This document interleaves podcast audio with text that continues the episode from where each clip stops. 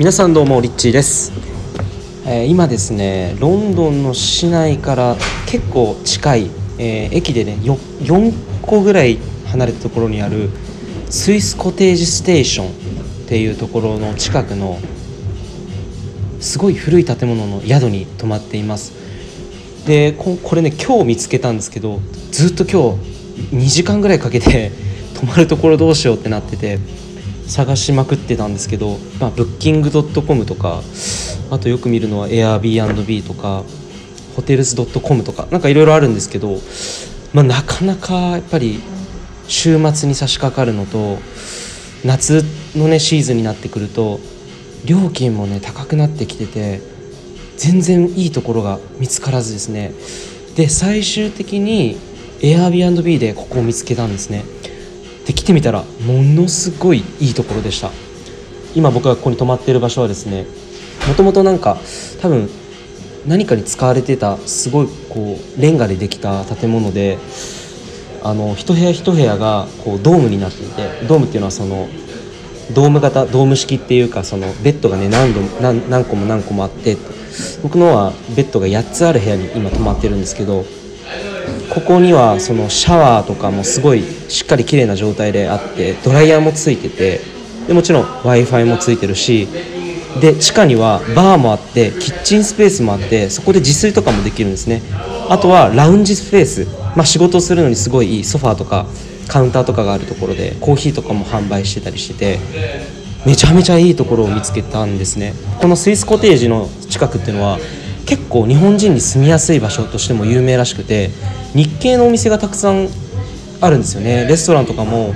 あのチャイニーズレストランとか日本食レストランとかもあってあと普通にショッピングセンターとかあのスーパーマーケットとかもいろいろあるから、まあ、好きな時にパパッとこう買い物もできる、まあ、そんなあの住みやすいような感じの場所にねあの今滞在してるんですけども今日は、えーミラーリングっていう話についてちょっとだけお話をしようかなと思っています、えーミラーリング効果って聞いたことありますかね？ミラーリング効果。でこのミラーリング効果ってかなり面白い話でで何かっていうと人はそのまあ、環境によって結構影響を受けるとかってよく聞くと思うんですけども本当それに近くてえーよく一緒にいる人とか自分がよくいる環境とか多分見て見ているものとか触れているものとかもうそういうの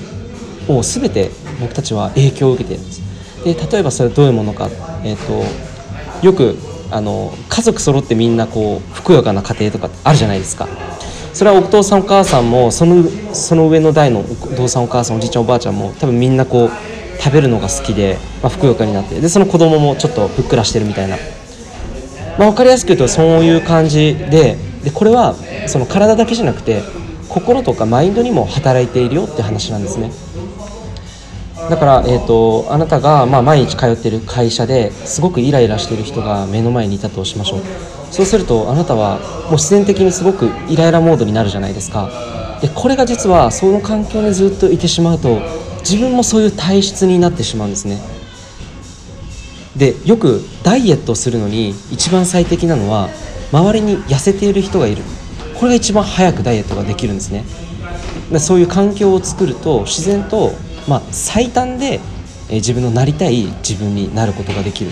そういうことがですねこのミラーリング効果というものがですね、まあ、僕らには毎日それが起きているわけですね。毎毎日毎秒一緒にあなたがいる人とかあなたがいる環境ですね。でだからこれを理解した時にあなたがどういう理想の人生を生きたいかってなった時にもしその理想の人生とは全然違うなってこう気づいたとしたらもうそこから抜け出す必要があるんですよ。なかなか人ってあのその環境に溶け込んでしまうと習慣化されてしまう動物なのでそこから抜け出そうと思ってもまあコンフォートゾーンあなたが安心する領域そこから出ようとするとすごくあの摩擦が起きたりするからなかなか環境から出にくかったりその習慣から抜け出すのって難しいんですね。でなのでまあそれはそうだからまあその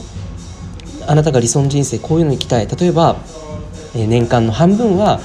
こうハワイとかに住んだりアメリカに旅行に行ったりとか、まあ、海外と日本を行き来しながら仕事をしたいってなった時にはすでにそういうことをやっている人の近くにいればあなたは最短でそういうライフスタイルを手に入れることができるっていうことが起きてきます。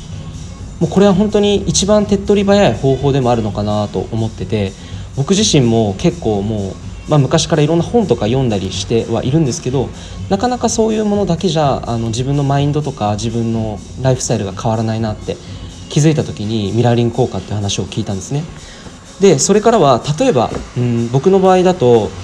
もう電車には乗りたく電車その満員電車に乗りたくないなって思ったんですね。で満員電車ってやっぱり人がいっぱいいるからエネルギー的にもすごく影響を受けてしまうってことに気づいてそれからはもう毎回グリーン電車にグリーン車か。グリーン車に乗ろうって決めたんです。でそうしていくとグリーン車の感覚グリーン車にいる人たちのそのライフスタイルっていうものが僕のその自分の体験としてこう鏡としてねこうミラーリングで効果がこう起きていくっていう、まあ、そういうのを利用することができるわけなんですね。でこれはどんなことにも適用することができます、えー、あなたの仕事もそうですし例えばパートナーシップあの周りにいる人たちがすごい毎日喧嘩してたりすごくこうお互いにすごく何て言うんだろうな嫉妬し合ったりとかそういうパートナーシップを身近な